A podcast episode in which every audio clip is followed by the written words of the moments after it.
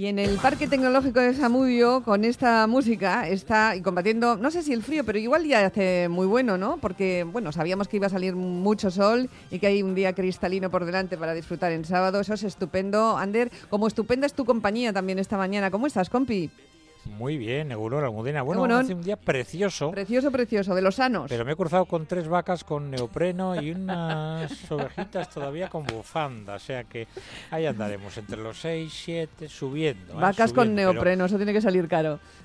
¿Qué va? Hay dinero, hombre, por Dios. Oye, pero no, un día precioso, es muy luminoso y siendo además sábado, yo creo que hoy muchísima gente va a aprovechar para disfrutar de, eso, de un poquito de paseo por el monte, por la playa. Bueno, eh, que nos dé un poquito el aire, aunque sea fresquito, ¿no? Que pues está muy bien siempre. Está muy bien, efectivamente. Oye, dices música, esto es todo un himno lo que has pinchado, ¿eh? Es Janus Lester, Herzog, eh, Joaquín Pinazzo, que además es químico de Vera y que se ha currado este himno para esta séptima edición de Macumeac Ciencian. Así que merece la pena que lo hayamos escuchado un ratillo porque es un trabajo que lo ha hecho con, bueno, yo creo que con, con muchas ganas. Un himno dice que alegre, que bailable y que muy reivindicativo, porque tú lo has dicho, es hoy el día se están haciendo jornadas durante toda la semana, pero tenemos que apostar por todo esto durante los 365 días al año, ¿no? Sí, sí, desde luego, es que ese, es el objetivo, ¿no? Pero que tenga un día de visibilización con vuelco, con vuelco mediático, a mí me parece que está muy bien. ¿Me presentas a tu invitada? Mira, acaba de llegar de Finlandia. Y dice, sí, sí, en Finlandia hacía más frío que hoy aquí en, en Euskadi, en Zamudio. Pero bueno, viene con tetas, eh, una mujer dura. Eh, te voy a decir una cosa, eh, dura tiene que ser porque, vamos, es de Santurchi, mamariga a tope, le ha pegado al futbito, al fútbol sala, al fútbol 11 ha llegado a jugar en el Mamariga, en el Icharopene y Castola, en el Sestao River, en la selección de Euskadi. Casi nada. En fin, ¿eh? hasta en estilo Berría, entrenando en la peña, tú, que ahí hay que ser duro, ¿eh? Y además tiene un montón de estudios de formación, pero ella se inició en la filología alemana, también en la administración dirección de empresas, solamente tiene 38 añitos y bueno, es una mujer dura, templada, y que no tiene ningún problema a la hora de hablar de energía eólica, de energía solar, de ponerse debajo de unos artefactos tremendos, de esas hélices que dan vueltas y que nos están intentando, mm, bueno, pues ayudar en muchas cosas de, nuestros problemas de, de, energía de cara al futuro, ¿no? Haciendo todo un poquito más sostenible. Estamos en el Parque Tecnológico de Zamudio, estamos en la sede de GES, ¿eh? que es la bueno, la Global Energy Service es una empresa de más de 30 a 30 años de servicio. Aquí en Zamudio trabajan 100 personas, en todo el mundo unos 600. Y bueno, ella es la directora de proyectos y supervisora de grúas de negocio de instalaciones eólicas. En fin, que viene, como digo, de haberse cogido aviones no sé a qué hora. Viene muy tranquila. Y nos atiende hoy. Sí, no, estás sola aquí en, la, en un eh, edificio enorme. He dicho, si me voy a quedar un rato, quiero todavía darle al, al portátil que tengo que, que meter datos. En fin, Lorea Peña, Egunon. Egunon, Lorea. ¿Cómo estás? ¿A qué hora has cogido el, el, avión? ¿A qué hora ha sido eso? Pues he cogido el avión de Iberia de las 7 y 25, así que he aterrizado aquí en, en Loyo a las 8 y media y me he acercado a la oficina. ¿Y te has levantado a las 5, a las 5 de la mañana? hacer, ha tenido que hacer noche en Madrid, pero ¿dejaste Finlandia con buena temperatura? Sí, lo dejé nevadito, bien. Con estampa bien bonita. ¿Y cuánto tiempo aquí en GES? Trabajando, currando en un montón de proyectos, viajando por prácticamente todo el mundo. Eh, pues más o menos hará ya seis años eh, pues eso, eh, comencé eh, trabajando en GES en las oficinas de Necuri y una vez que trasladaron las oficinas, pues aquí continuamos con, con la carrera. ¿Esto es vocación o es camino que se te cruza en la vida? Es camino. Para serte sincera, es camino. Cuéntame cómo, cómo llegaste hasta aquí. ¿Con qué formación empezaste y, cómo te plantas ahí con el asunto de los aerogeneradores? Eh, pues yo, para serte sincera, eh, entré en GES en el Departamento de Instalación Eólica para cumplir las funciones de gestión de recursos. Eh, y de ahí me ofrecieron la oportunidad de desplazarme a un proyecto en México y la tomé. Y ese fue el primer paso para la dirección de proyectos y para comenzar a viajar por el mundo. ¿Y tu, tu formación cuál es? ¿Ingenierías? Mi formación inicial fue filología alemana y posteriormente hice administración de empresas. Filología alemana y administración de empresas. Eh, Así es. ¿Y, tu trabajo eh, consiste en qué exactamente? Porque tú no vas por ahí poniendo los, aerogeneradores, ¿no? No, no voy No, pero casi. Eh, no, mi, trabajo consiste básicamente en organizar los equipos de trabajo, todos los recursos necesarios para que una vez que los técnicos se incorporen en los proyectos, pues puedan gestionar los recursos que hay y puedan instalar las turbinas en tiempo y forma. Otra parte de mi trabajo es el trato con el cliente, eh, tener una comunicación fluida y continua con ellos, pues para que el proyecto se lleve a cabo en los términos adecuados eh, y luego los, pues los acuerdos que tengas con los proveedores para que te den el servicio suficiente para que tú puedas cubrir las necesidades que tenga tu cliente. ¿Y el mundo en el que tú te mueves es un mundo muy masculino? Pues casi te diría que es íntegramente masculino. Hay casi íntegramente, ¿eh? féminas. Sí. Así que cuando aparece una chica por ahí a tu lado, te sentirás un poco feliz. Bueno, de hecho me siento muy feliz cuando eh, encuentro en cualquier proyecto una directora de proyecto femenina, eh, es, una suerte, es una suerte, porque eh, sabes que se ha tenido que enfrentar a las mismas dificultades y que ha tenido que conseguir los mismos retos que tú. Claro, porque es verdad que aunque sea algo muy manido y lo decimos siempre, pero quiero decirte esto no le quita ningún valor, ¿no? Porque es verdad que es más difícil, que hay más retos y que hay que conquistar un espacio que para otros viene en llano y para las chicas pues con bastante cuesta, ¿verdad? Eh, sí, así es. ¿Cómo? ¿En, qué lo especificaríamos en esta tarea que tú, que tú cumples? ¿Qué es lo que mm, aporta una, visión de la igualdad necesaria que todavía no se ha producido? Cuéntame. Eh, pues mira, básicamente mm, en Europa es mucho más sencillo de lo que es en Latinoamérica. Eh, yo mis comienzos fueron en Latinoamérica y sí que me he encontrado que estabas relegada a un segundo o tercer puesto pues por el simple hecho de ser eh, una chica. Sí. Eh, y ahí tienes que tener un equipo que eh, sea lo suficientemente fuerte para darte tu lugar. Entonces yo afortunadamente, en los años que llevo en GES, siempre me he sentido tremendamente respaldada por mis compañeros y siempre han sabido darme mi lugar. Y a ti conquistarlo, me imagino.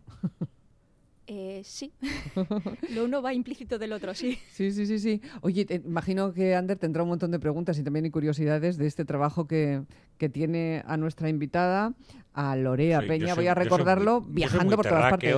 Soy mucho más terráqueo que tú, ya sabes cómo soy yo. Pero, vamos, la primera pregunta que es, vamos, me salta, me salta con su currículum vitae ¿Qué es más fácil? ¿Un partido ahí en las llanas embarrado, hay pipa, que el balón no rueda, que hay que llenarse de barro? ¿O subirse al monte tal, poner a la peña firmes y decir, venga, vamos, que hay que poner aerogeneradores como si fueran setas? ¿Es todo lo mismo, diferente o qué?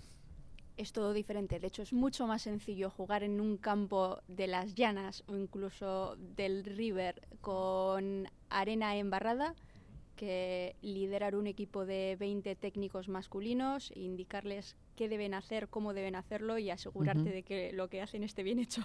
Asegurarte de que, de que, no se muchas veces, no sé si a broma, pero que digan, ¿esta qué sabe? ¿A qué viene aquí? ¿no? Porque tú lo has dicho, cuando te encuentras en solitario, a veces en ese mundo tan masculinizado... Hay que respirar hondo, ¿eh? Con tanto casco, con tanto buzo, con tanto frío, en sitios a veces muy, muy, muy abandonados, en planicies, en montes, en sierras. Hay una tiene que dejar claro que estamos a lo que estamos, ¿no? Sí, eh, para eso hace falta tener carácter, es cierto. Eh, a mí me suelen decir que tengo mucha mala leche. Ya. Y en realidad eh, soy como el perfume, es envase pequeño y con mucha mala leche. Eso es porque, porque no eres la más alta de la cuadrilla, ¿no? No, de hecho, todo lo contrario, soy más pequeñita, así que... Oye, de, las cosas que más cuesta superar profesional y personalmente, pero que se pueden superar profesional y personalmente, ¿qué es? ¿Dónde dirías tú que has encontrado las mayores dificultades y qué técnicas has empleado para superarlas? Lo digo porque esto es un ejemplo para un montón de personas que nos están escuchando, ¿no? que, tienen, que pueden tener elecciones vitales que se crucen eh, en la vida, como te ha pasado a ti, porque claro, tú podrías estar ejerciendo de profesora de filología alemana sí, es cierto, pero también es cierto que las oportunidades están para aprovecharlas. Y Desde luego. Eh, oportunidad que cojas, aproveches y no dejes escapar, eh, supondrá retos, pero están para asumirlos. ¿Y dónde, están, ¿dónde han estado las principales, las principales dificultades que tú te has topado? Pero estamos hablando desde la perspectiva de ser mujer. ¿Cuáles dirías que son? Eh, pues un poco que, eh, verte relegada eh, por parte de tus homólogos en dirección de proyecto del cliente. Que consideren que, que, ese perfil que tú tienes pues no, no les encaje. Vamos, que hablen más alto, que personalicen en ellos el trabajo y, que te quedes en un segundo plano, ¿no? Eso es. Y, pero se puede superar. Se puede y se hace, sí. ¿Cuál es, Por eso digo que, un factor importante es el carácter. Es el carácter, efectivamente. Pero el, carácter también se aprende y se trabaja, ¿no? ¿Qué les dirías a las chavalas, a las chicas, eh, a las familias también, que tienen que intervenir bastante en esto y los educadores, a la hora de, elegir una, una, carrera en la que van a entrar en un mundo masculino? ¿Tú qué les dirías? Eh, que no se pongan condiciones a sí mismas, que lo asuman como un reto y que piensen que pueden lograr lo que quieran independientemente del género. O sea que ahí hay que ir ya con, ese carácter, como tú dices, por delante. Y después ya se verá qué es lo que, qué es lo que da de sí la cosa. Sí, yo creo que ahí el carácter es fundamental. Eh, ¿Tener un trabajo tan exigente condiciona tu vida personal eh, al alza o a la baja? ¿Qué tú qué dirías? Eh, sin lugar a dudas, condiciona tu vida personal. lo que pasa es que es una condición temporal eh, eh, que tú decides cuándo termina. Vale. ¿Eso se tiene en cuenta dentro, dentro de las empresas? Eh, cuando a uno le ofrece una oportunidad, le dicen, mira, vas a tener que viajar mucho, te vas a tener que ir al extranjero, esto es por un tiempo limitado, luego estarás mejor, ahora hay que... en fin, se tiene en cuenta también el, el, asunto personal, porque yo creo que estamos viviendo una vida en la que se nos exige tanto y estar al tanto de tantas cosas y tan rápida que no nos queda tiempo para respirar. De hecho, es difícil parar para pensar, reflexionar y continuar. Estoy de acuerdo contigo, absolutamente, absolutamente. Es difícil parar. mientras sigas en el bucle, mm, pues todo va a continuar funcionando y vas a seguir desplazándote y vas a seguir con, digamos que tu vida cotidiana, que es la que conoces. Y es cuando paras, cuando tienes que determinar si quieres continuar o si realmente pues, eh, quieres cambiar no sé si, realmente las empresas lo, tienen en consideración. Mm. En la cuadrilla mm, te preguntan por tu trabajo, por, todos estos viajes, eh, en fin, ¿cuál es la impresión que tiene la gente que, te quiere y que te aprecia desde siempre? Bueno, yo la, primera pregunta que recuerdo los últimos cinco años, tanto con la cuadrilla como con la familia, es ¿y cuándo te marchas? Según he llegado, la primera pregunta es ¿cuándo te marchas? no, te preguntan ni cuánto tiempo vas a estar, ¿no? ¿Cuándo te vuelves a ir? Eso es. Oh, o sea que te, la pasas en, te las pasas en los aviones. ¿Con estancias medias en los lugares de destino de cuántos días? Eh, pues depende de si los proyectos están en Europa o están en Latinoamérica. Si están en Europa es mucho más sencillo regresar a casa eh, cada una o dos semanas porque agarres vuelo. Si estás en Latinoamérica estás condicionado a que un mínimo tienes que estar dos meses, dos meses y medio. Tienes una voz muy joven. ¿Te puedo preguntar por la edad? Sí, eso le iba a preguntar yo. Sí. 38 años, te la digo yo. Vale. ¿Estás casada? ¿Eres madre? No, ni casada ni madre. De momento la parte laboral no lo permite. Ya, esa es, una cuestión, pero debería permitirlo, ¿no crees? Debería ser las cosas más fáciles para poder conjugar, que no digo que sea el caso que cada uno elige, elige si quiere o si no quiere tener, tener hijos, pero debería echar una mano más, eh, no sé, más densa, más más información y también más disposición con ayudas a... Porque la reproducción no es solo cosa de las mujeres, aunque sean las mujeres las que tienen hijos, es una cuestión social. No se le presta suficiente atención a esto, ¿no? Eh, no, de todas formas, es que cualquier profesión a día de hoy sí. Eh, tiene las mismas desigualdades en ese aspecto. no, se no se considera una cuestión social, sino de mujeres. Eso es. Ya, ya. ¿Te, planteas, no sé, el, vivir en pareja, eh, la maternidad, ¿es algo que te has planteado? Eh, bueno, me lo planteo, pero me lo planteo como segundo plano por el momento. Por el momento. Es que 38 años es explosividad y brillantez en el trabajo. Ya sabes, es cuando uno más rinde, ¿no? Entre los 30 y los 40, ahí estamos a, a tope. Así que te he interrumpido, perdóname. Con, no, con 38 ahora tenía que estar haciendo unos pases al hueco ahí en las llanas, currando para atrás, para adelante, ya una jugadora con visión, veterana, pondría a todas las, a todas las compañeras a que jugar así a les pondría calmadas en el terreno de juego ¿eh? pero bueno, en estas cosas es diferente. Pero eh, mm, a lo que a lo que iba, eh, comentabas, comentabas a Almudena que ya coincides de vez en cuando con, con compañeras en diferentes proyectos, en diferentes tajos.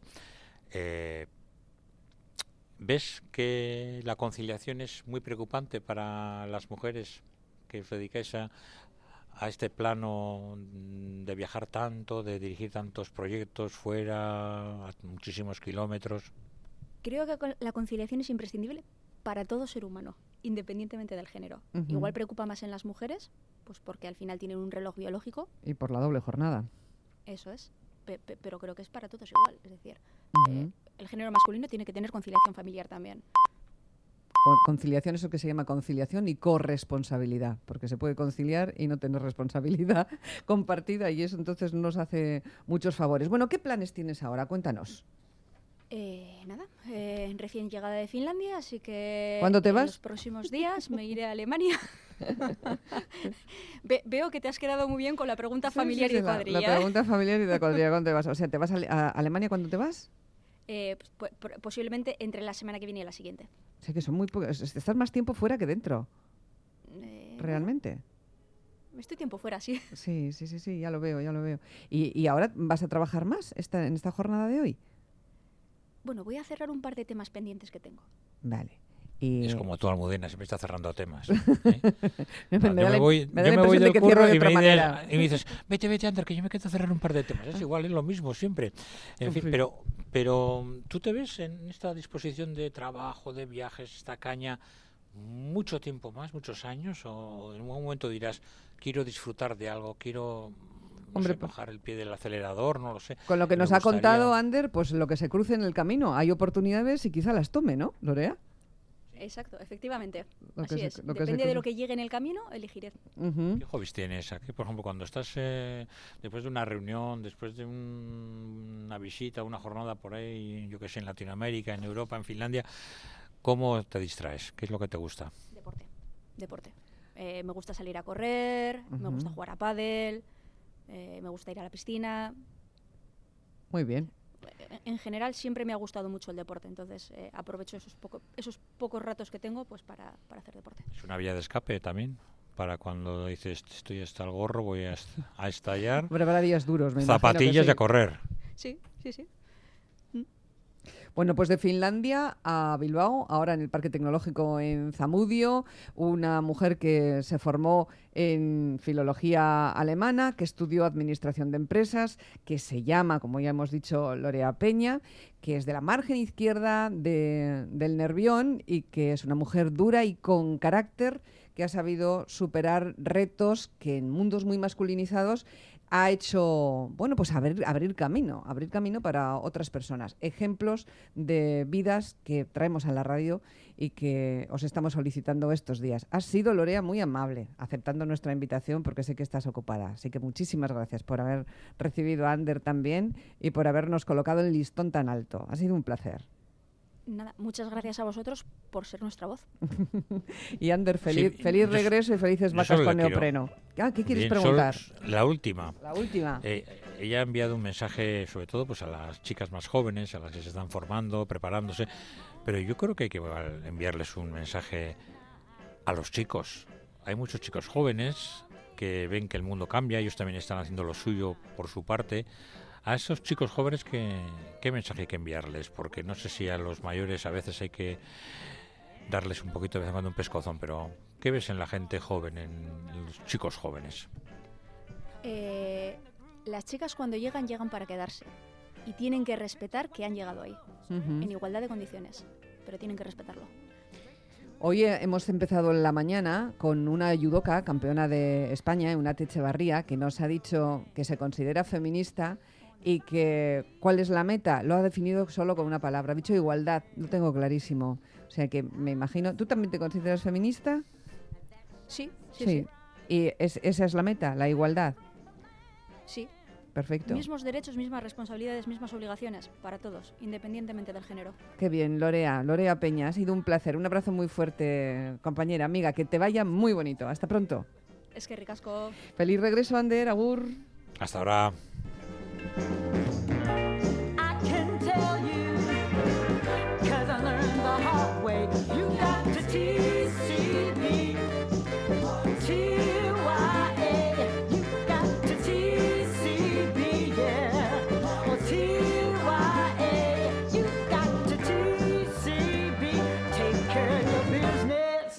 Durante estos días hay mucha información sobre la jornada de la niña y la mujer en la ciencia y por lo tanto de diferentes encuentros que se están organizando. Y hay muchas y muchos oyentes que nos están mandando carteles de reuniones, pues por ejemplo eh, una en la que eh, nos hablan de interesantes jornadas en Villabona, ayer con Lorena Fernández Álvarez, a quien conozco y que es una bomba de mujer, eh, también contando la historia de Hedy Lamar, que ya se convertido como en un clásico de la jornada de la, de y la mujer en la ciencia, una actriz que sin embargo eh, era científica, vamos, hasta la última, hasta la última célula.